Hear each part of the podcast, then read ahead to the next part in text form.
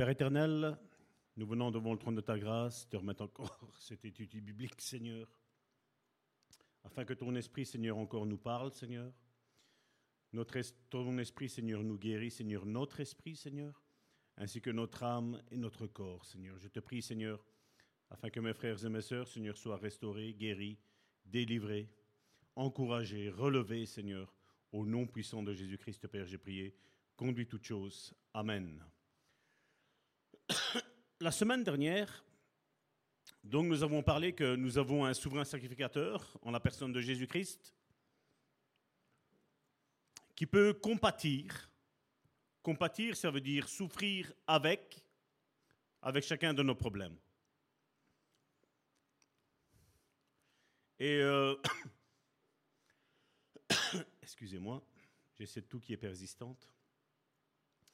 Et donc, bien souvent, la religion nous a montré un Dieu très lointain, un Dieu où nous devons sans cesse, 24 heures sur 24, 7 jours sur 7, être fort.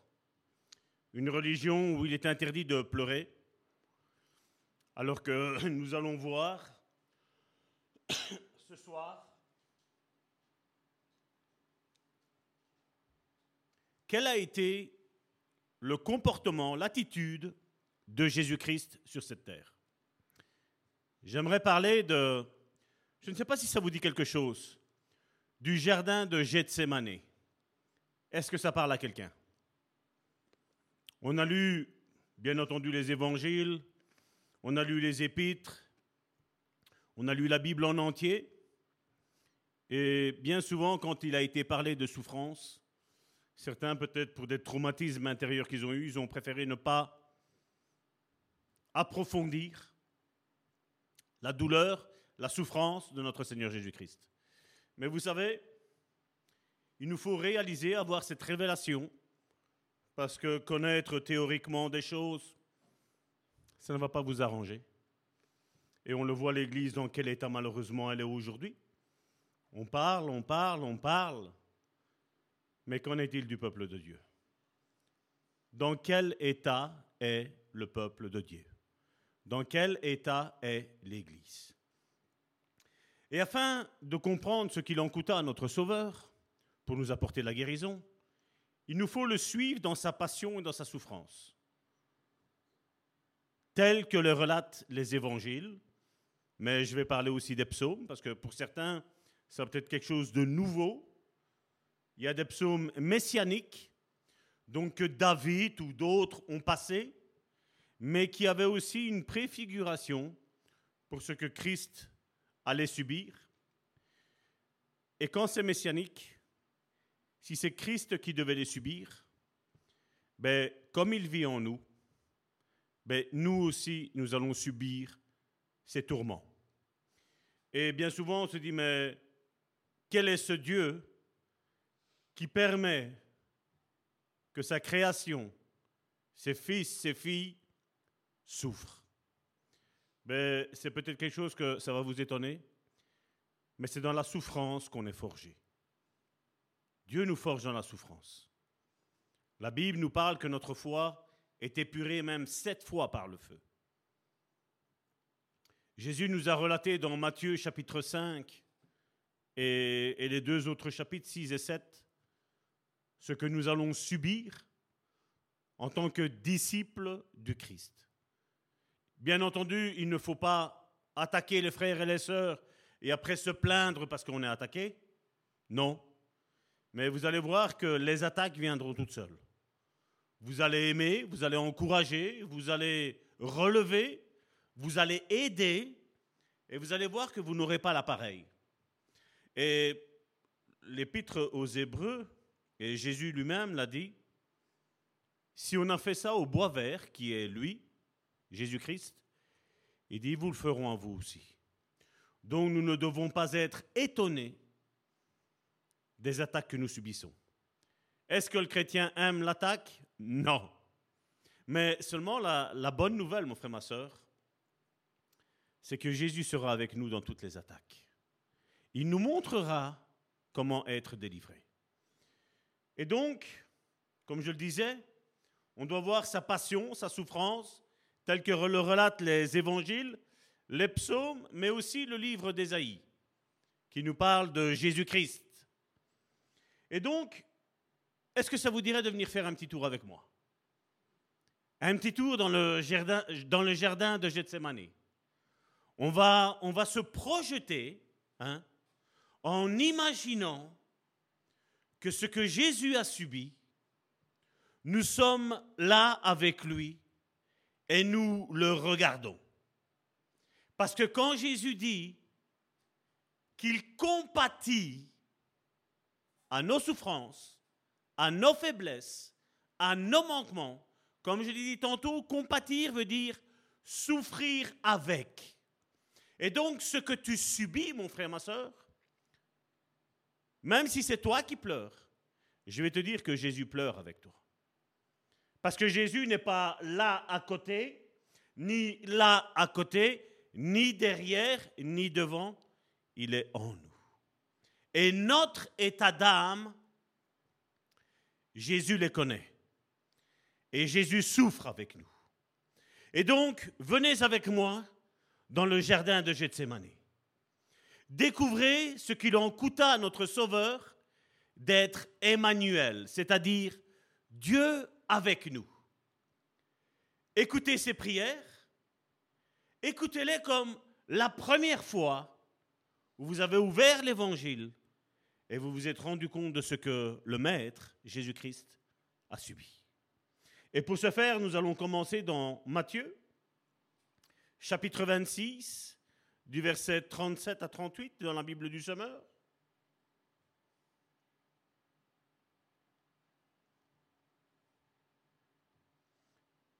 Il prie, donc Jésus, prie avec lui Pierre et les deux fils de Zébédée. Et regardez comment ça se passe. Il commença à être envahi d'une profonde tristesse. Je répète, il commença à être envahi d'une profonde tristesse et l'angoisse le saisit. On parle de Jésus. La tristesse, l'angoisse l'ont saisi. Et au verset 38, c'est Jésus qui parle encore. Alors il leur dit, je suis accablé de tristesse à en mourir. Restez ici et veillez avec moi. Et là, vous imaginez que nous allons vers Jésus et nous allons dire, attends une minute Jésus, qu'as-tu dit? Tu as dit, je suis accablé d'une tristesse à en mourir. On pourrait lui dire, Veux-tu donc dire que tes sentiments, tes émotions et ta douleur étaient telles en cette heure douloureuse que tu as même souhaité mourir? Veux-tu dire, Seigneur, que tu comprends que dans mes moments de profonde déprime, je ne veuille plus vivre Est-ce que ce n'est arrivé qu'à moi? Que tu n'aies plus envie de vivre que tu aies envie de tout lâcher. Et Jésus nous dit ici, je suis accablé de tristesse à en mourir. Jésus est en train de dire, je veux mourir. Je veux que tout passe vite. Ah, j'imagine, vous êtes en train de me dire, mais ça va tort. Comment tu vas apporter la guérison si on est dans cet état-là? Ben justement, le Jésus qui était dans le jardin de Gethsemane, il sait ce que tu subis, ce que je subis, ce que nous subissons tous et toutes, à divers degrés, à diverses intensités, à divers moments, à diverses saisons de notre vie. Mais Jésus comprend. C'est pour ça que déjà rien que ce passage, je crois qu'on pourrait arrêter et dire, voilà, je comprends Seigneur que tu compatis à mon souci. Tu compatis à mon problème. Mais on va descendre encore plus en profondeur.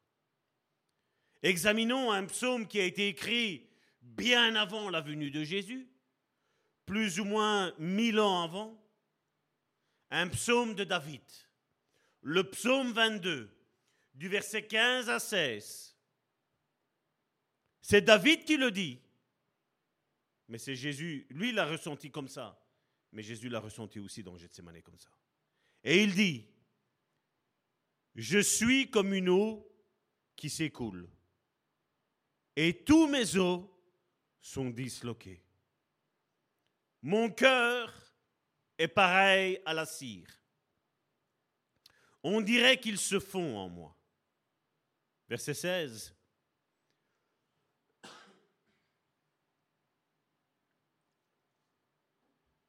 Ma force est desséchée comme un tesson, d'argile.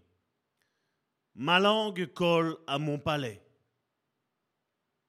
Tu me fais retourner à la poussière de la mort. Et c'est ce que Jésus a ressenti. Ma question, mon frère, ma soeur, que le Saint-Esprit aujourd'hui voudrait nous poser, c'est est-ce que tu te sens à ce point-là? On peut tous, tous dire et tous étaler notre souffrance et dire voilà comment je me sens, mais je ne pense pas que ce soit aussi pareil que ça. Parce que peut-être vous dites, oui, mais c'est injuste ce que je subis. La question que je te pose, mon frère, ma soeur, c'est est-ce que tu crois que ce que Jésus a subi était juste? La question que je te pose, mon frère, ma soeur, nous sommes à Gethsemane, nous sommes auprès du pied de la croix. Où sont le Père, la Mère, que Jésus a ressuscité, leur fille, Tabitha. Où sont la mère qui a demandé de manger les miettes du pain qui tombe de la table? La Bible nous dit qu'à l'heure même, elle a été guérie. La question que je te pose, mon frère, ma soeur, est où est le centurion romain. Qu'alors même Jésus s'est exclamé de sa foi qu'il avait, qui a dit qu'en Jérusalem il n'avait pas vu une foi pareille, où est le centurion romain? Je m'arrête là ou je continue? Je crois que vous connaissez tout comme moi toutes les guérisons, les délivrances, les résurrections que Jésus a fait subir. Vous savez, il y en a un qu'on appelle Lazare. Il était traité comme l'ami de Jésus. Jésus l'a ressuscité quand lui était mort. Mais quand lui est mort, quand Jésus est mort, où était Lazare? Où était Marthe? Où était Marie? Est-ce qu'on y pense à ça, mon frère, ma soeur?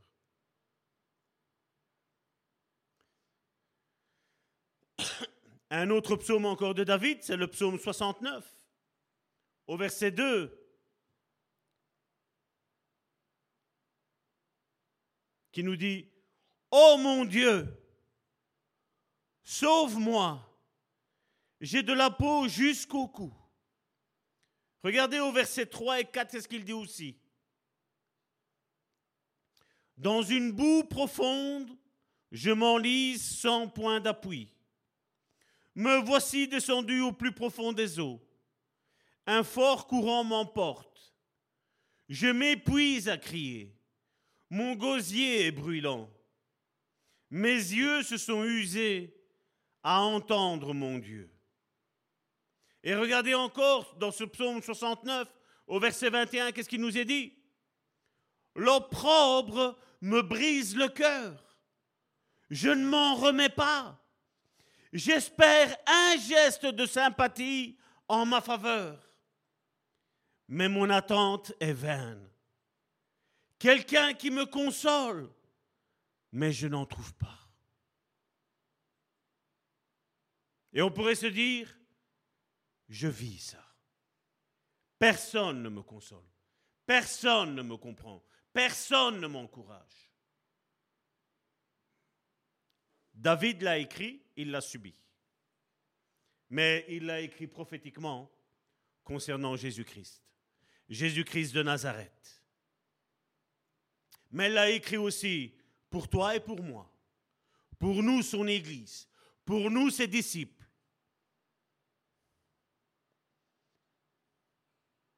Regardez encore, nous sommes toujours dans Gethsemane en train de nous balader. Dans Matthieu chapitre 26 au verset 40, voici ce qu'il est dit. Ensuite il revint auprès des disciples et les trouva endormis. Il dit à Pierre, Ainsi, vous n'avez pas été capable de veiller une seule heure avec moi. Qu'est-ce que Jésus est en train de dire? Je serai là, je dirai maintenant à Jésus, mais tu souffres vraiment? Tu n'as pas encore été scarifié? On encore, on t'a encore rien fait? Et tu es déjà en train de demander de l'aide. Parce qu'on ne voit pas, on voit, on voit le corps de Jésus qui n'est pas encore lacéré. Et on pourrait dire, mais pourquoi cries-tu? Et combien peut-être disent, me disent, mais pourquoi cries-tu? Pourquoi agis-tu ainsi? Pourquoi t'affoles-tu? Et comme diraient certains, prie. Mais Jésus demande de l'aide dans la prière. Il demande à quelqu'un, non pas de prier toute une nuit, mais il dit, mais prie seulement qu'une heure. Est-ce que tu as une heure pour moi? Est-ce que tu as une heure pour prier avec moi? Où je peux sentir que ta prière me pousse où je peux sentir que quand tu pries, mes bras se lèvent. J'ai plus besoin d'avoir Aon et Ru, Hur. J'ai besoin de ta prière. J'ai besoin de ton soutien. Est-ce que vous êtes encore avec moi dans le jardin de Gethsemane? Regardez ce qu'il est mis dans Matthieu chapitre 26 au verset 56.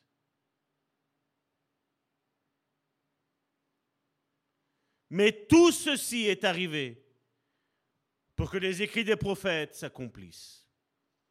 Alors tous les disciples l'abandonnèrent et prirent la fuite. Je répète, alors tous les disciples, ce sont ceux, mon frère, ma soeur, premièrement, les douze apôtres. Les douze apôtres l'ont laissé, l'ont abandonné, l'ont rejeté, l'ont renié. Tous l'abandonnèrent et prirent la fuite. Si vous avez combattu une solitude terrible ou un vide pathologique, si vous avez connu les combats ténébreux de la dépression, vous savez que lorsque vous êtes au fond du puits, le plus difficile est de prier. Parce que vous ne sentez pas la présence de Dieu. Ce n'est pas ton spirituel qui prend le dessus, c'est ton état émotionnel. Ton état émotionnel te dit, tu es seul. Tu es seul dans ce combat. Et on n'ose pas imaginer. On connaît que Emmanuel, Jésus-Christ veut dire Dieu avec nous. Mais on n'arrive pas à avoir la révélation que dans le combat que nous sommes en train de mener, Jésus est avec nous dans notre barque dans la barque de ma vie. N'est-ce pas? Combien de fois on se sent seul? Combien de fois peut-être comme moi, moi je l'ai fait, j'ai dit, mais Seigneur, t'es où? Et vous savez, je cherche là, je cherche là-bas, je cherche là, je cherche là, je cherche là. Et Dieu, le Saint-Esprit vient et me dit, Salvatore, je suis en toi. Ne promène pas des regards inquiets au nord, au sud, à l'est, à l'ouest, au sud-est, au sud-ouest. Non. Il dit, je suis en toi. Je compatis avec toi. Je souffre avec toi. Ce qu'on dit de toi, c'est de moi qu'on le dit. Si on te rejette, comme la Bible nous le dit, C'est pas toi qu'on rejette, c'est moi. Jésus nous dit, c'est moi qu'on rejette. Si tu as peut-être des difficultés familiales, relationnelles, je suis là pour te dire que ce n'est pas toi qui combatte, mais c'est celui qui vit en toi qui le combatte. Ta lumière est trop importante pour ceux qui vivent dans les ténèbres. Dans les ténèbres aussi de la religiosité, nous le voyons aujourd'hui. Combien vous avez ces, prédications et récemment, je parle beaucoup de ça parce qu'il y a beaucoup d'erreurs qui sont dites. Mais regardez avec cette hyper grâce. Celui qui fait tout et n'importe quoi est en train de contredire, de salir, de d'énerver, je veux dire celui qui essaye de vivre une vie de sainteté. Et c'est pour ça qu'il y a certaines personnes, à un moment donné, il faut les dégager de sa vie. Parce qu'il nous faut avoir la paix. Si je viens dans ta vie et je te fais des reproches, mon frère, ma soeur, ça va marcher une fois, ça va marcher deux fois, mais la troisième fois, je crois que tu vas en avoir marre, n'est-ce pas? Et on a besoin de s'entourer de personnes, même si on est peu, et je, je sais de quoi je parle, même si on est peu. On a besoin de s'entourer des personnes qui nous tirent vers le haut et pas qui nous tirent vers le bas. Parce que quand on est au fond du puits, mon frère, ma soeur, il y a une seule chose à faire, c'est monter. Tes pieds sont au, fond du puits, dans la vase, et il faut remonter. Et ça ne sert à rien de s'entourer des personnes qui sont toujours pessimistes ou des personnes qui vont te dire, mais c'est qu'il y a un péché dans ta vie. Parce que quel est le péché que Jésus avait? Aucun. Il a été mené à la croix. Quel était le péché des douze apôtres qui sont morts ébouillantés? Quel était le péché d'Ésaïe qui a été scié en deux? Quel était le péché? Qu'est-ce qu'on va dire aujourd'hui? Et vous voyez aujourd'hui, la religion a fait tout et n'importe quoi, dit tout et n'importe quoi. Et il nous faut, mon frère, ma soeur, ouvrir notre bouche et dénoncer ces choses-là. La maladie n'est pas que le fruit du péché. Il y a une conséquence, mais ce n'est pas que ça. Ce n'est pas que ça. Nous avons besoin, mon frère, ma soeur, d'avoir du discernement de l'esprit. Nous avons besoin de demander au réel Saint-Esprit de parler et de nous donner une parole d'encouragement pour notre frère et pour notre sœur. Il est temps de faire cesser les disputes, mon frère, ma soeur, parce que Jésus revient. Et t'imagines, même si tu as raison, mon frère, ma soeur, te disputer, rentrer dans l'amertume, dans la haine, dans la médisance, le Seigneur revient et tu restes ici-bas sur terre. Tout ça pourquoi? Une seule dispute, disons-nous. Est-ce que, est-ce que le jeu en vaut la chandelle, mon frère Je ne pense pas. Garde ta paix. Ne regarde pas autour de toi ce qui se fait ou ce qui ne se fait pas. Prends les choses bonnes, prends-en à bon escient, on va dire. Mais les choses mauvaises, laisse. Laisse. Ils paieront, c'est pas grave. Toi, regarde devant toi. Fais ta marche. Si sur ton passage, tu sais encourager quelqu'un, comme cette parabole du bon samaritain, comme ce bon samaritain qui va aider son prochain, fais-le. Mais s'il refuse ton aide, passe outre. Vous ne pouvez pas vous imaginer, heureusement qu'ils sont peu, mais combien de personnes j'ai dû laisser là? Parce que j'ai perdu mon temps à essayer de les aider. Mais s'ils n'en veulent pas, mon frère, ma soeur, il faut arrêter. Ce sont des sangsues spirituelles, mon frère, ma soeur. Elles nous épuisent et nous devons faire attention. Parce qu'il y a des frères et des sœurs qui ont besoin de toi, qui ont besoin de moi, qui ont besoin de nous. Et nous devons être là où le Seigneur veut que nous soyons.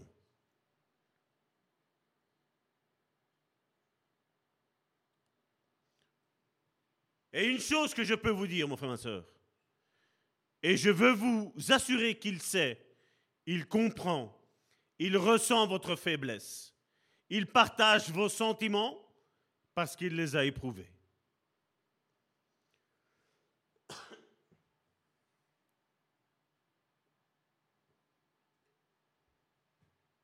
Nous sommes toujours dans le jardin de Gethsemane. C'est là aussi où il y a eu un procès. C'est mon deuxième point d'aujourd'hui. Est-ce que vous voulez venir avec moi hein, lors de son procès? Est-ce que vous voulez qu'on se balade, qu'on écoute ce qui a été dit? Suivons-le lors de son procès, où il a entendu des faux témoignages. Avez-vous déjà été faussement accusé? L'homme qui vous parle sait de quoi il parle. Être faussement accusé de quelque chose où tu es clean, où on essaie de te salir, on essaie de salir ton ministère, on essaie de salir ton Église et on essaie de salir les membres de ton Église. Connaissez-vous la peine d'une telle situation? Matthieu chapitre 26 au verset 67, voici ce qu'il est dit. Un homme qui a parcouru les rues, qui a fait du bien, voilà ce qu'on dit. Alors ils lui crachèrent au visage et le frappèrent. D'autres le giflèrent. Dans Luc chapitre 22 au verset 63,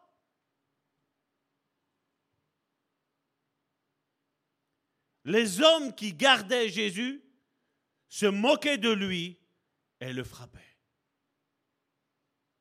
Ces hommes étaient censés être là pour pas que la foule l'attaque, l'oppresse encore plus que ce qu'il devait subir, et ceux qui les gardaient, des hommes d'honneur normalement, des hommes qui devaient être le témoin de se comporter dignement, de traiter tout homme en toute dignité. Surtout qu'ils avaient affaire à un homme qui n'avait jamais rien eu comme reproche. À part des religieux qui parlaient mal contre, lui, mais eux, ceux qui le tenaient, n'étaient pas religieux. C'étaient des centeniers, c'étaient des gardes. Jésus ne leur avait jamais rien dit, jamais rien fait. Au contraire, s'ils étaient dans le besoin, ça se peut que Dieu, euh, Jésus, au, au travers du Saint-Esprit, les aurait aidés.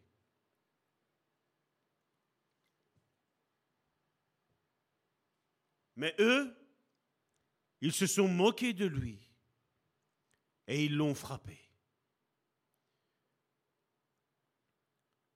Bien souvent, lorsque je conseille des personnes remplies d'une profonde douleur de rage ou de peine, elle me regarde d'un air impénétrable, sans la moindre trace d'émotion.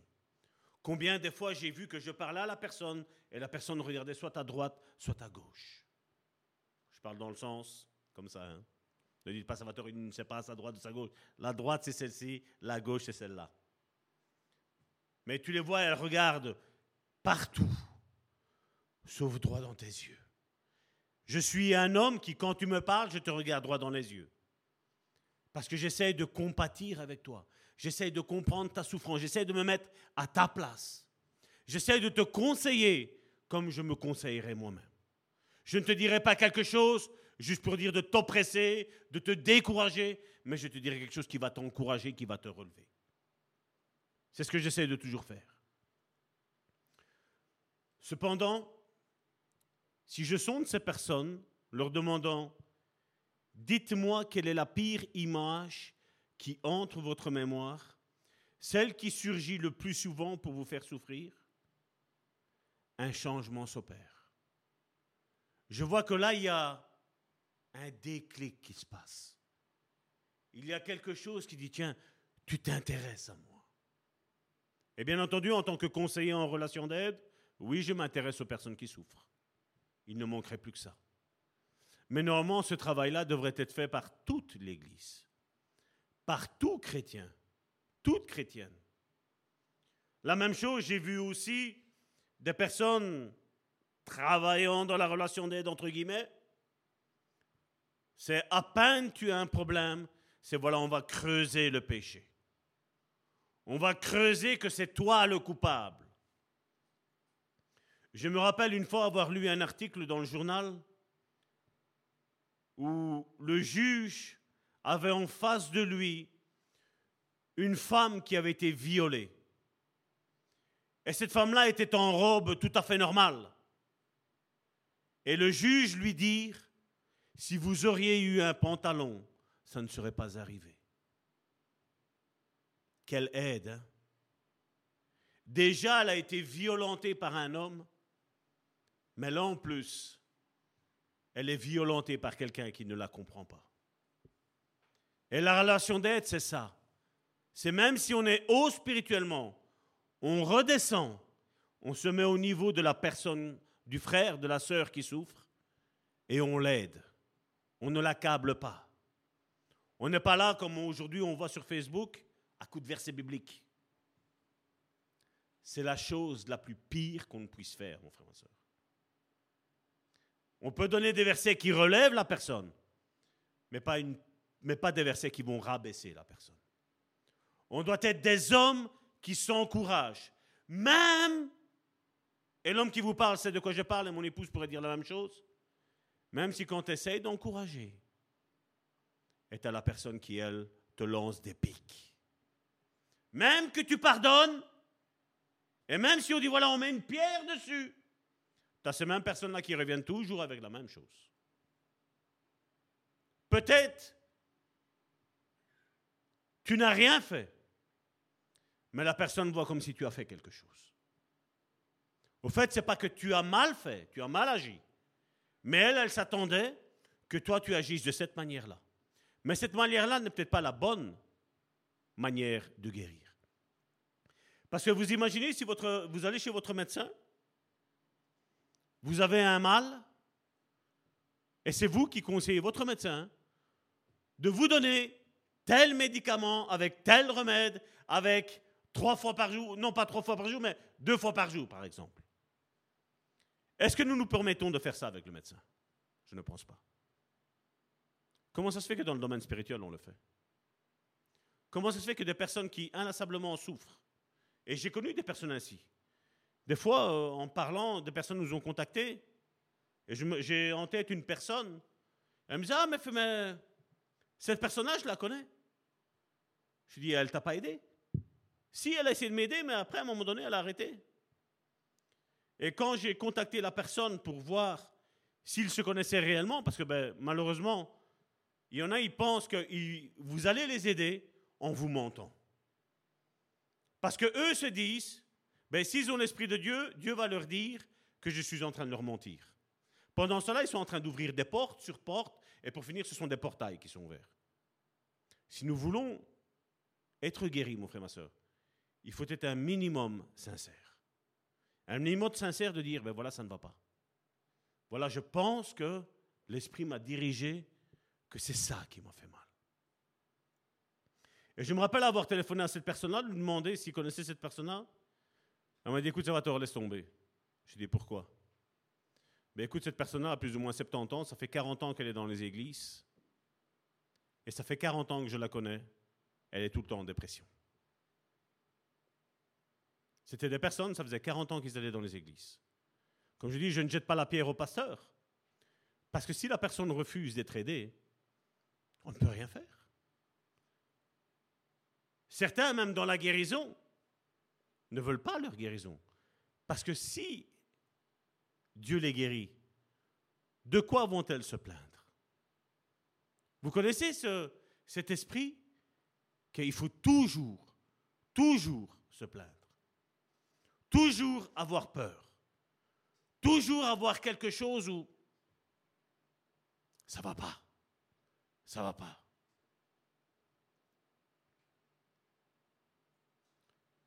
C'était une fois, j'avais lu un article dans un livre de relations d'aide.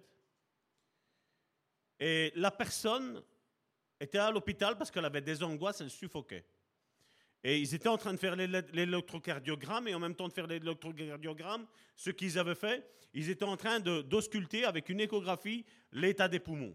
Et on voyait que les poumons étaient bien aérés, bien ventilés. Le taux d'oxygène était au maximum. Mais la personne suffoquait.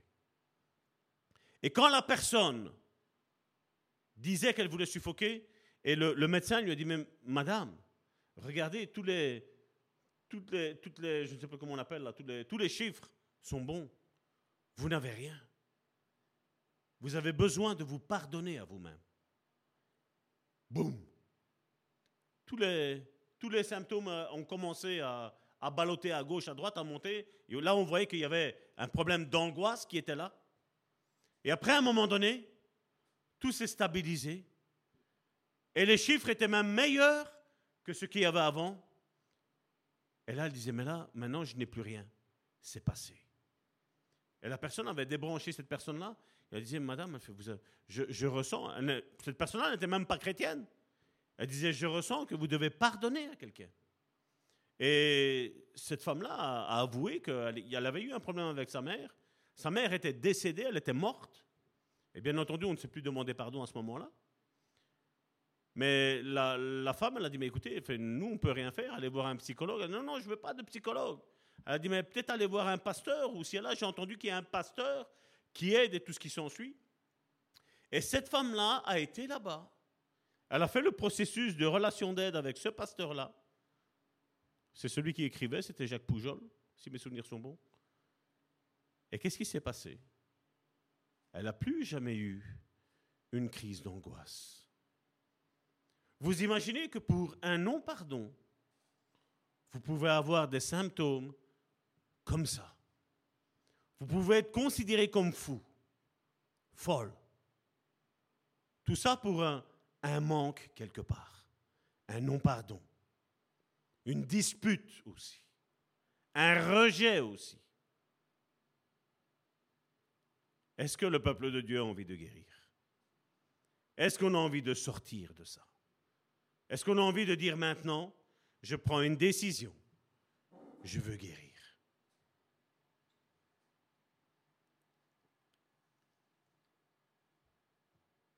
D'autres personnes ressassent sans cesse peut-être la maladie, un problème qu'elles ont.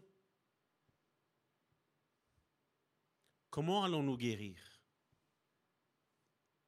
C'est en faisant un culte à la maladie que vous pensez que nous allons guérir, mon frère, ma soeur? Est-ce que ce n'est pas plutôt en confessant la parole de Dieu? En déclarant que par ces meurtrissures, je suis guéri? Ce n'est pas de la pensée positive, comme certains pourraient le penser.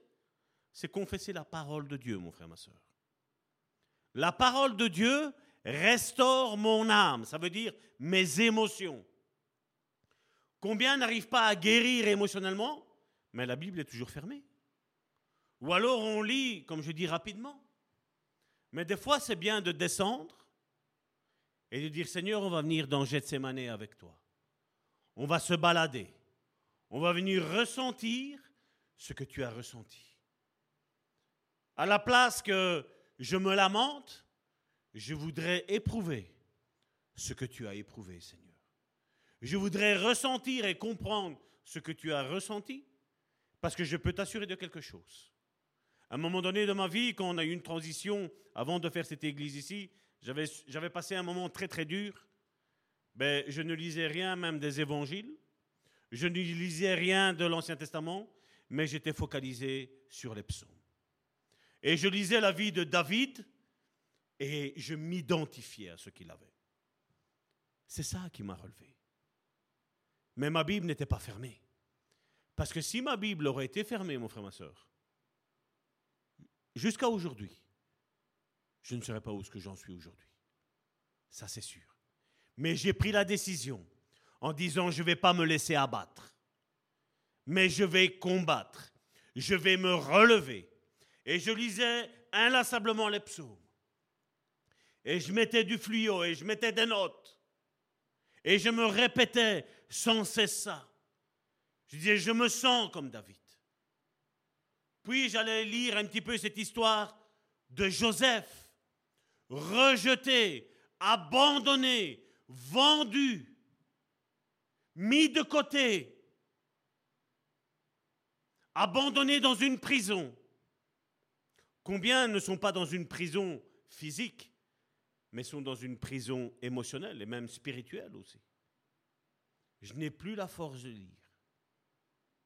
On pourrait leur dire, mais prends ta Bible et lis. Mais ce serait lire comme un journal. Et la Bible ne se lit pas comme un journal. La Bible se lit en disant, Seigneur, parle à mon cœur. Seigneur, change mon cœur. Seigneur, j'ai besoin d'aide. Et peut-être des fois, il faut aussi, je veux dire, quand on est, on travaille dans la relation d'aide, peut-être de conseiller aussi les personnes d'aller vers la Bible et non pas venir vers nous, parce que nous ne sommes pas Dieu. Et ça, c'est aussi quelque chose qu'il faut faire. Parce que l'Église, en général, a dit un tas de choses.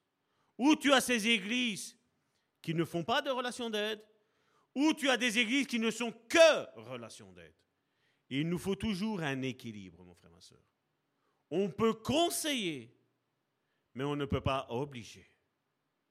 Et ça, il faut le dire aussi.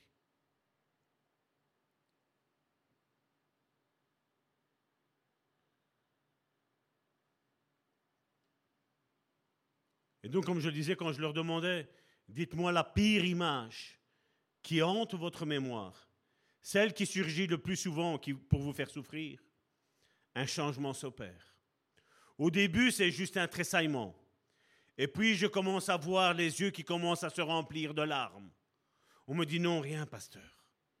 Et je dis si, il y a quelque chose. Parce qu'on ne pleure pas sur commande. Nous ne sommes pas des pleurnicheurs. Et je crois que quand on repense à certains passés, mon frère, ma soeur, il y a des angoisses qui remontent, il y a quelque chose qui remonte et il y a quelque chose qui veut sortir. Il y a comme le magma des larmes qui doit sortir de, de ce volcan, mon frère, ma soeur. Et malheureusement, beaucoup de chrétiens ont peur de pleurer un bon coup. Parce qu'ils prennent ça pour un signe de faiblesse. Mais ce n'est pas de la faiblesse de pleurer, mon frère, ma soeur. Pleurer, je le dis bien souvent, est une purification qui se passe dans l'âme, mon frère, ma soeur. Tu fais ressortir toute la saleté qu'il y a dans ton âme et tu pleures. Il ne faut pas retenir.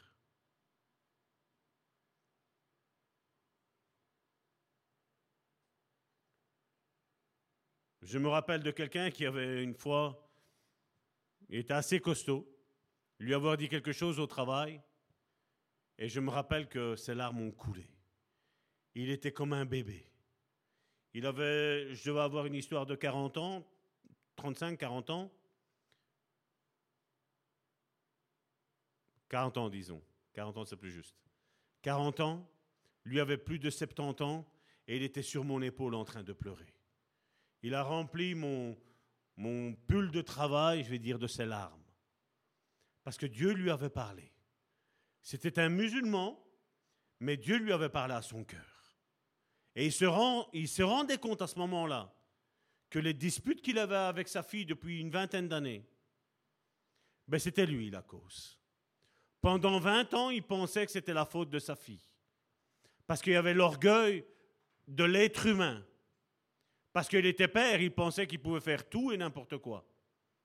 Mais Dieu l'a mis face à son, à son passé. Il a dit, voilà la cause que ta fille te déteste. Voilà la cause du haïssement de ta fille. Et je lui disais, dis, mais j'ai une bonne nouvelle pour toi, mon ami. Je lui dis, ta fille va te sonner, je dis, vous allez vous réconcilier. Il a dit, non, je ne vais pas attendre qu'elle me téléphone, je vais lui téléphoner. Et je me rappelle que le lendemain, il avait téléphoné à sa fille, on travaillait encore ensemble. Et il m'a de nouveau embrassé, mais cette fois-ci sans plus pleurer, mais il avait, il avait de la joie. Il disait, on s'est réconcilié. Après, je crois que c'était 15 ou 20 ans, je ne sais plus combien de temps c'était. Vous voyez, des fois, il suffit juste de parler.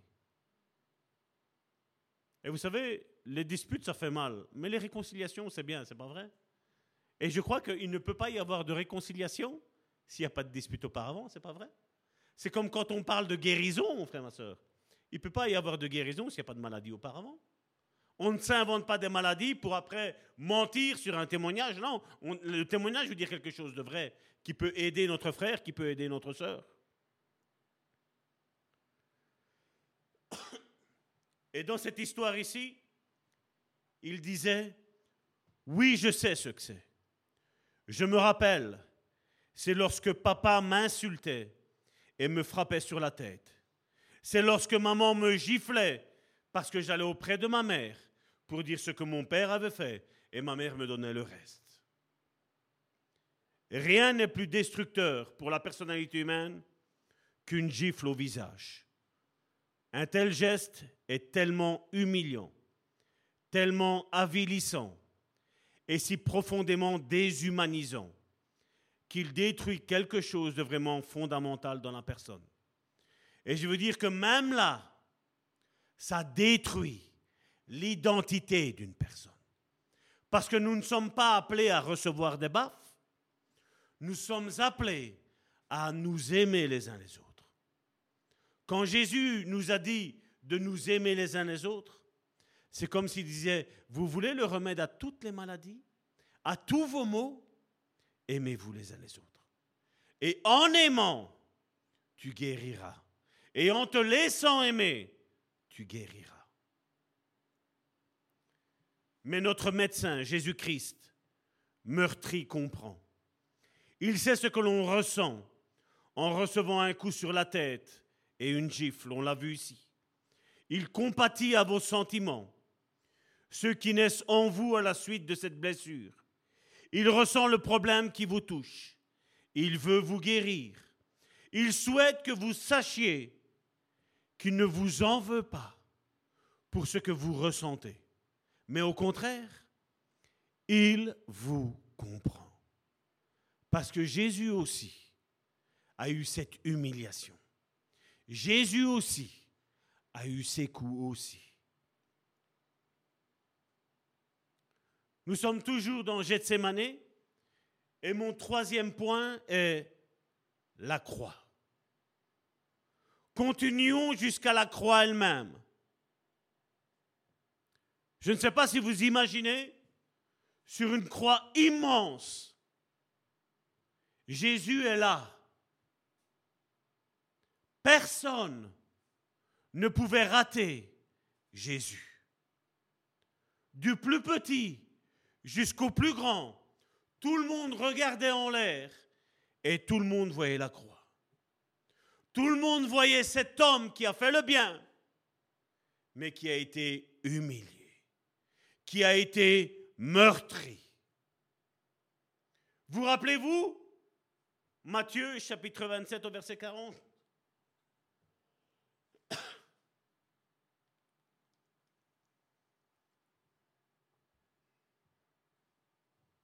Et toi qui démolis le temple et qui le reconstruis en trois jours, sauve-toi toi-même. Si tu es le Fils de Dieu, descends de la croix. Ils se moquaient de lui, ainsi que ceux qui étaient à terre, ils se moquèrent de lui, le raillèrent, le tournèrent en dérision. Ils se moquaient de lui. Il le regardait comme une brebis qui était là, qu'on a égorgé, qu'on a détruit. L'agneau a été immolé, mais l'agneau est ressuscité, mon frère, ma soeur. Autant de mots qui évoquèrent les douleurs dévorantes et les blessures humiliantes de l'adolescence. Est-ce que tout le monde a passé une adolescence sans encombre? Combien de chrétiens, de chrétiennes ont subi une adolescence avec beaucoup d'encombre, beaucoup d'humiliation Je suis étonné du nombre de visions et de paroles douloureuses issues de mon souvenir d'adolescence que des adultes me confient. Des surnoms comme le gros, la sotte, le boutonneux, le fil de fer, Souvent aussi des moqueries soulignant la présence de verres à lunettes très épais ou d'un appareil dentaire disgracieux destiné à redresser les dents. Ça vous rappelle rien tout cela? Vous conservez, vous aussi, de tels souvenirs? La cruauté des enfants envers leurs camarades fait partie de la vie. Jésus sait ce que vous ressentez lorsque vous êtes rejeté par un ami délaissé par l'être aimé, rallié par la bande. Regardez ce qu'il est mis dans Ésaïe, nous sommes toujours dans Gethsemane, dans Ésaïe chapitre 53 du verset 2 à 3. Il a grandi tout droit comme une jeune pousse et comme une racine sortant d'un sol aride. Il n'avait ni prestance, ni beauté pour retenir notre attention, ni rien dans son aspect qui pût nous attirer. Verset 3, concernant Jésus, il était méprisé, abandonné des hommes, un homme de douleur, habitué à la souffrance. Oui, il était semblable à ceux devant lesquels on détourne les yeux. Il était méprisé et nous n'avons fait de lui aucun cas. Est-ce que c'est ton cas, mon frère, ma soeur Qu'est-ce que Jésus n'a pas subi que nous avons tous subi, mon frère, ma soeur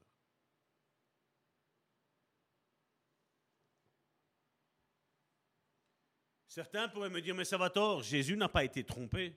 Non. Il confie la bourse à un homme. Cet homme a tout l'argent la Bible nous dit même qu'il volait déjà dans la caisse. Qu'est-ce qui lui manquait? Rien. Qui est-ce qui l'a vendu? Qui est-ce qui l'a trompé? Un des douze. Il l'avait choisi. Il connaissait son fond. Mais Jésus espérait une chose, c'est qu'en lui démontrant de l'amour, en lui démontrant de l'affection, en lui démontrant qu'en lui donnant l'argent pour lequel ils auraient pu manger, acheter des vivres, pour voir à ceux qui avaient besoin, il disait, je te fais confiance, Judas. Je te fais confiance. C'est pas vrai? Vous avez jamais ressenti ça? Oui, il a été trompé. Oui, il n'y a, pas, une souffrance qui est sur cette terre que Jésus ne l'a pas subi. Vous imaginez que à peine né de son pays natal, il a dû partir dans une ville étrangère. On voulait déjà le mettre à mort avant qu'il ne soit même âgé de huit jours. On l'a lu? Oui, il fut un homme de douleur et habitué. Retiens ces mots, mon frère, ma soeur. Habitué à la souffrance. Je veux dire que quand quelqu'un lui disait du bien, c'était quelque chose qui n'était pas normal. Parce que tout le monde faisait souffrir notre Seigneur Jésus-Christ. Si vous souffrez, il peut le ressentir avec vous. Quant aux devenus solitaires, c'est-à-dire les veufs, les veuves, les divorcés, il comprend ce que signifie être seul. Sentir qu'une partie de soi-même a été littéralement déchirée. Vous vous rappelez pas à un moment donné Jésus guérit des personnes, des aveugles, si mes souvenirs sont bons ou des lépreux.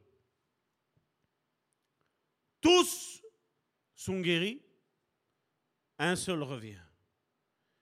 Et Jésus dit, mais je n'en ai pas guéri dix. Hein, c'est trop dur de dire, merci mon frère, merci ma soeur, merci Jésus. Je suis reconnaissant de ce que tu as fait pour ma vie. Parce que tout compte fait, Jésus, toi, tu n'étais pas lépreux. Toi, tu n'étais pas aveugle. Toi, tu n'étais pas estropié. Toi, tu n'étais pas tétraplégique. Mais qu'est-ce que tu as fait? Tu as pris ton temps. Tu as mis ta vie de côté es venu m'aider. Et que dire? Le summum pour Jésus, c'était à la croix. Jésus, on pourrait dire, il a compris que les gens, la nature humaine n'est pas bonne. Elle est égoïste. centré sur soi-même. Mais sur la croix, j'imagine que tous se sont demandé quoi? Quand Jésus a dit Heli, Heli sabachthani, qui veut dire mon Père, mon Père, pourquoi tu m'as abandonné? C'est comme si Jésus disait Même toi Toi aussi, comme les autres, tu m'abandonnes? Je ne sais pas, je ne peux pas répondre à la place de Jésus. Mais je ne sais pas si Jésus avait imaginé que malgré qu'il n'avait pas péché, malgré qu'il s'est chargé de nos péchés, il pensait que son propre Père, son propre lui, allait lui détourner les yeux. Mais ce qui est bizarre, mon frère, ma soeur, c'est que Jésus a ressenti que les regards de Jésus n'étaient plus posés sur lui. Et je suis étonné, mon frère, ma soeur, quand certains ne sentent pas que la flamme du Saint-Esprit dans leur vie est en train de s'éteindre. Elle fume. Il n'y a plus de lampe. Il n'y a plus de lumière. Le chandelier est en train d'être ôté. Ils ne le sentent pas. Jésus, juste un regard, il l'a senti. Est-ce que quelqu'un a envie que Jésus l'abandonne? Je pense que la réponse de 100% des chrétiens est non, Seigneur. Non, Seigneur. Et même si tu penses que Jésus t'a abandonné, Jésus ne t'a pas abandonné. Parce que la Bible nous dit que le Saint-Esprit n'éteindra pas le liminon qui fume, mon frère et soeur. Il y a peut-être juste une fumée qui est en train de sortir de toi. Nous savons c'est quoi? Les personnes qui parlent, mais il n'y a pas de fruit. C'est juste du blablabla. Et Jésus dit, je ne l'éteindrai pas. Mais demande au Seigneur de raviver cette flamme. Demande au Seigneur de ne pas l'éteindre complètement.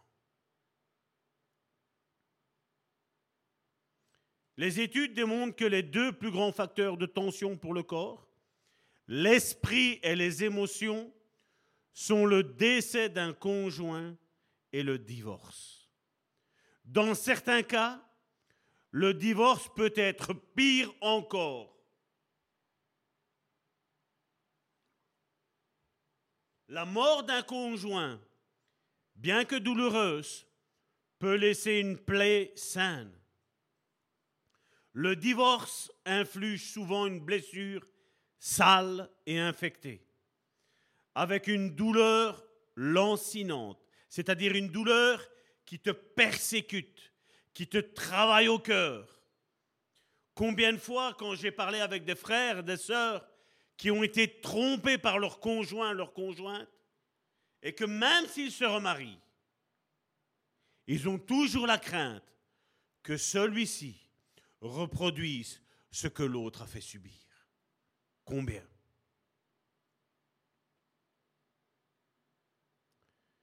Jésus comprend la situation d'un parent qui s'efforce d'être à la fois mari et femme, mère et père. Je parle de parents solitaires. Mais connaît-il seulement la pire de, de notre faiblesse? Le fait de ne plus pouvoir prier lorsque nous nous sentons abandonnés et reniés par Dieu lui-même? Le credo des apôtres dit, il descendit en enfer. Lorsque Christ était sur la croix, les cieux même devinrent hostiles. Ils restèrent horriblement sourds alors qu'il était retranché de la terre des vivants. Il implora de l'aide dans son ultime agonie, mais il n'a eu aucune réponse. On le voit dans le psaume 22, du verset 2 à 3.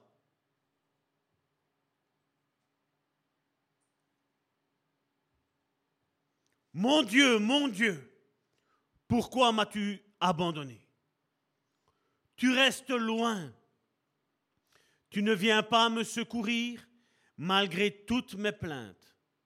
Mon Dieu, le jour, j'appelle, mais tu ne réponds pas. La nuit, je crie sans trouver le repos. Dieu comprend le cri de l'abandon. Il perçoit ce que nous ressentons dans nos faiblesses. Annoncer comme dans les anciennes professions de foi que le Christ est descendu en enfer signifie que Jésus a connu toutes les craintes, toutes les terreurs et toutes les angoisses que vous et moi pouvons expérimenter dans nos pires moments de rejet, d'abandon et de dépression. Cela signifie qu'il n'existe pas un seul sentiment que nous ne puissions lui présenter. Il n'y a, pas une seule chose qu'on peut dire, Seigneur, ça tu ne comprends pas. Il comprend tout. Nul besoin pour nous de venir à lui dans la culpabilité ou dans la honte. Nous devons nous approcher avec assurance et confiance, nous dit la Bible, sachant que non seulement il ressent nos sentiments, mais qu'il veut également nous guérir.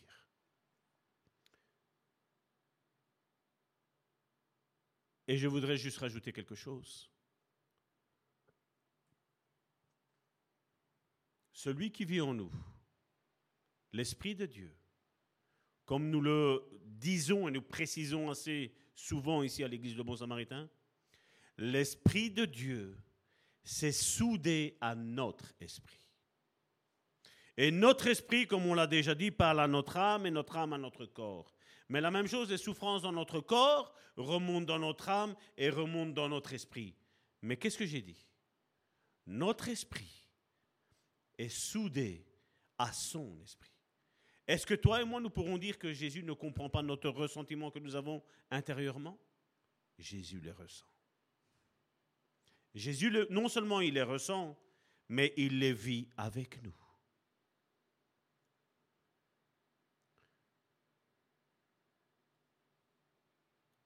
Et comme je le disais, de plus, il ne nous a pas laissés seuls, car le Saint-Esprit vient au secours de notre faiblesse.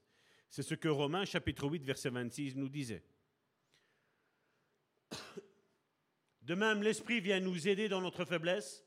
En effet, nous ne savons pas prier comme il faut, mais l'Esprit lui-même, avec un grand E, intercède en gémissant d'une manière inexprimable.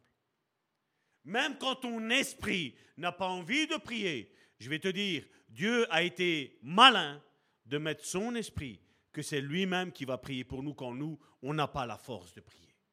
Il suffit juste de se mettre là et peut-être de, se taire. Est-ce que vous savez ça veut dire quoi, se taire? Se taire dans la prière? L'expérience humaine de Jésus-Christ nous accompagne désormais par la présence du Saint-Esprit. Ce dernier nous aidera, comme on l'a vu ici dans Romains chapitre 8, verset 26, dans notre faiblesse, dans nos faiblesses même, au pluriel, et contribuera à leur guérison. Amen.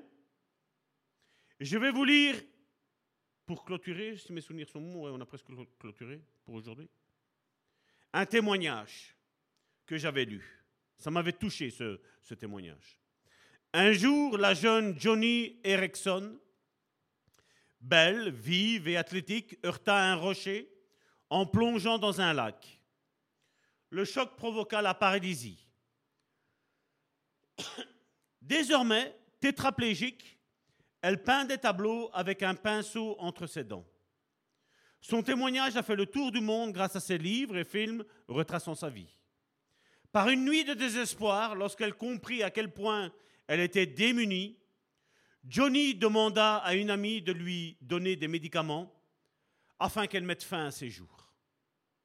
Devant son refus, elle songea, je ne peux pas mourir par moi-même. Au début, la vie fut un enfer pour Johnny. La douleur, la rage, l'amertume et la souffrance émotionnelle, excusez-moi, torturaient son esprit. Bien qu'elle ne puisse pas vraiment ressentir de douleur physique, des sensations aiguës tordaient ses nerfs et parcouraient tout son corps.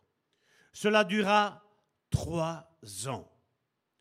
Puis, une nuit, un changement radical commença à s'opérer en Johnny qui la transforma en une chrétienne merveilleuse et radieuse que nous connaissons aujourd'hui. Sa meilleure amie Cindy se trouvait à son chevet, cherchant désespérément un moyen de l'encourager. Le Saint-Esprit l'a certainement inspirée, car elle s'écria, Johnny, Jésus sait ce que tu ressens. Tu n'es pas la seule à avoir été paralysée. Il a été paralysé lui aussi. Johnny la dévisagea. Et elle dit, Cindy, que veux-tu dire? Elle dit, c'est la vérité, c'est la vérité, Johnny. Souviens-toi, il était cloué sur la croix. Son dos était transpercé de douleur à cause des coups qu'il avait reçus, comme ton dos l'est parfois. Comme il a dû avoir envie de changer de position, de déplacer le poids de son corps d'une façon ou d'une autre, mais il ne pouvait pas bouger. Johnny, Jésus sait ce que tu ressens. Les paroles de Cindy pénétraient en Johnny et amorcèrent un bouleversement dans sa vie. Elle n'y avait encore jamais pensé. Le Fils de Dieu avait connu les sensations atroces qui transperçaient son corps. Il connaissait l'impuissance qui la rongeait. Plus tard, Johnny déclara, Dieu est devenu incroyablement proche de moi j'avais vu la différence opérée par l'amour que me témoignaient mes amis et ma famille. J'ai commencé à comprendre que Dieu aussi m'aimait. Est-ce que Dieu avait changé, mon frère, ma soeur Dieu était resté le même. Mais qu'est-ce qui a changé? Imagine-toi être paralysé, être tétraplégique. Tu as ton père, ta mère, ton époux, ton épouse, tes enfants, tes amis, tes collègues. Te dire, on va prier pour toi, mon frère, ma soeur. Et toi, tu es là, tétraplégique, et tu es en train de dire, mais toi, tu ne comprends pas ce que je vis. C'est vrai. L'homme, la femme en face de toi ne peut pas comprendre. Mais Jésus, le principal auteur de notre vie, le rémunérateur de notre vie, le rémunérateur de notre foi, comprend tes souffrances. Est-ce que tu es conscient, mon frère, ma soeur, que Jésus comprend tes souffrances? En tant que chrétiens, nous remercions souvent Dieu parce que Jésus a porté nos péchés en son corps sur le bois. Nous devons nous souvenir d'un autre aspect de son sacrifice. Dans sa pleine identification, excusez-moi, avec notre humanité, dans sa pleine identification, et particulièrement sur cette croix, il a pris sur lui la gamme complète de nos mauvais sentiments. Et il porta la sensation de nos faiblesses, afin que nous n'ayons pas à les porter seuls. Hébreu chapitre 4, verset 15 nous dit, En effet, nous n'avons pas un grand prêtre qui serait incapable de compatir à nos faiblesses. Au contraire, il a été tenté, qu'est-ce qu'il est mis? En tout point comme nous le sommes mais sans commettre le péché. Tu peux ressentir la douleur du rejet, mon frère, ma soeur. Mais combien de fois dans cette douleur du rejet, nous avons eu une réaction à l'action de la personne qui est en face de nous? Combien de fois nous avons peut-être eu une réaction quand la personne en face de nous nous a peut-être giflé et nous avons eu une réaction, nous avons peut-être même fait pire que gifler. Vous savez, pour faire mal, il ne suffit pas d'agir aussi avec les mains. La bouche tue encore plus qu'une simple gifle. Sur cette assurance reposent les fondements de notre espoir et de notre guérison. Et pour toi qui souffres, mon frère, ma soeur, pour nous qui souffrons, mon frère, ma soeur, on devrait mettre au fluo qu'il a été tenté en tout point comme nous le sommes. Arrêtez de nous apitoyer sur notre propre sort en disant il n'y a jamais personne qui me comprend, il n'y a jamais personne qui m'encourage, il n'y a jamais personne qui me visite, il n'y a jamais personne qui... Et tu rajoutes ce que tu veux, mon frère, ma soeur. Jésus comprend.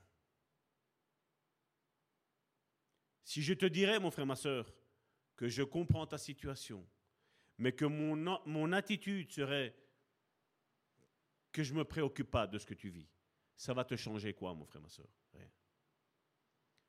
Le plus important, mon frère, ma soeur, est que Jésus comprend nos douleurs, nos souffrances. Et l'Église devrait être là, le reflet de cette invisibilité du Saint-Esprit, et dire, voilà, par l'aide que le Saint-Esprit m'a donnée, je vais venir t'aider. Je vais venir t'encourager. Je vais venir te relever. Le fait que Dieu, au travers de ce verset de Hébreu, chapitre 4, verset 15, non seulement sache et compatisse, mais qu'il comprenne pleinement est le facteur le plus thérapeutique pour la guérison de nos émotions blessées, quelles qu'elles soient. Même si personne ne te comprend, je vais te dire une chose, personne n'a compris Jésus. Même après toutes les études théologiques, bibliques, qui ont été faites au sujet de Jésus, au sujet des évangiles, de la vie de Jésus, encore même des théologiens aujourd'hui ne comprennent pas la vie de Jésus. Parce que c'est par révélation que tu dois la voir. Je me rappelle quand je me suis lamenté auprès de Dieu d'avoir été manipulé. Je me suis dit, mais Seigneur, t'étais où? Vous savez quelle était la réponse du Seigneur? Ben, J'étais en toi. J'ai jamais changé. Mais seulement, il m'a dit, tu écoutais un homme et tu ne m'écoutais pas à moi. D'où l'important, je ne dis pas qu'il ne faut pas écouter les hommes, mon frère, ma soeur. Les hommes ou les femmes, bien entendu, nos frères et nos sœurs.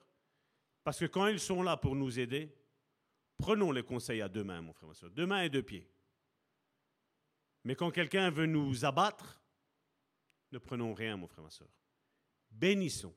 Parce que le Seigneur nous a appelés à bénir, jusque nos ennemis. Faisons ça. Amen. J'espère que ce chapitre en aura aidé beaucoup à comprendre que ce que tu ressens, mon frère, ma soeur, tu n'es pas seul à le vivre. Jésus le vit avec toi. Amen.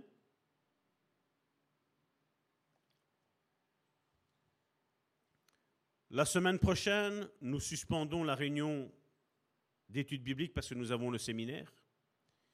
Mais dans deux semaines, nous reviendrons avec un autre chapitre qui est l'arme la plus meurtrière du diable. Parce que même si ce sujet vous a paru être fort, je vais vous dire, il y a un sujet qui est encore plus fort, mon frère, ma soeur que nous verrons dans deux semaines donc. Père, je te prie pour mes frères et mes sœurs, Seigneur, qui ont entendu ce message, Seigneur.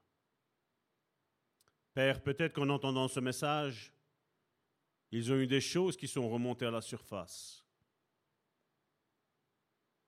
Je vois des personnes pleurer intérieurement, où elles ont envie de crier. Seigneur, je te prie, Seigneur, de les rejoindre là où ils sont. Je sais que ton esprit est là, Seigneur, mais qu'ils ressentent, Seigneur, la présence, Seigneur, de ton amour. La présence guérissante, Seigneur, de ces blessures du passé, Seigneur. Je te prie, Seigneur, maintenant, Seigneur, de les bénir, Seigneur, abondamment et puissamment, Seigneur. Je te prie, Seigneur, afin que ton esprit, Seigneur, fasse son œuvre dans leur vie. Mais qu'eux prennent la décision de dire, Saint-Esprit, prends le contrôle de cette souffrance. Qui disent, Seigneur, je croyais que j'étais la seule à souffrir, le seul à souffrir. Non, tu souffres avec moi. Père, je te prie afin que le Saint-Esprit maintenant expulse ces blessures intérieures, Seigneur. Que ce soit, Seigneur, du rejet, que ce soit de l'abandon, que ce soit de l'humiliation, que ce soit de l'incompréhension, Seigneur. Je te prie, Seigneur, afin que ton esprit, Seigneur, fasse son travail dans leur vie, Seigneur. Au travers des pleurs, comme je le disais, l'âme se nettoie. Laissez couler ces larmes. Comme il a été dit dans la parole, ne vous rappelez plus des événements passés. Voici, je vais faire toutes choses nouvelles dans ta vie, mon frère, ma soeur. C'est ce que le Saint-Esprit te dit aujourd'hui. Mais laisse-le au contrôle de ta vie. Ne laisse pas tes émotions te guérir, mon frère, ma soeur. Parce qu'une émotion blessée ne pourra jamais te guérir. Mais laisse le Saint-Esprit te guérir là maintenant au nom puissant de Jésus. Père, je te prie pour la guérison de mon frère, pour la guérison de ma sœur. Que maintenant, Seigneur, tu expulses, Seigneur, toute cette humiliation, toute cette opprobre, Seigneur, toutes ces mauvaises paroles, Seigneur. D'ailleurs, toutes ces mauvaises paroles, Seigneur, je les abolis, Seigneur, et je place la bénédiction dans leur vie en qualité de pasteur, Seigneur. Seigneur, je bénis mon frère, je bénis ma sœur. Tu le remplis maintenant, Seigneur, de plus de toi, Seigneur. Tu agis maintenant, Seigneur, dans sa vie, Seigneur. Tu guéris, tu restaures, Seigneur, ce traumatisme, Seigneur, dans la vie de mon frère et de ma sœur, Seigneur.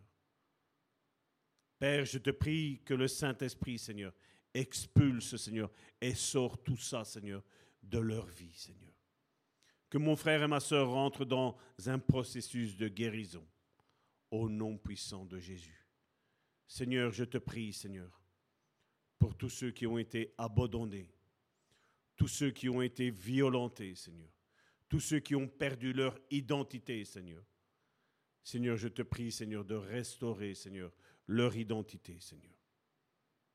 Seigneur, je te prie, Seigneur, de les guérir, Seigneur. Je te prie de les soulager, Seigneur. Je te prie, Seigneur, de les visiter, Seigneur, pour que tu leur fasses du bien, Seigneur.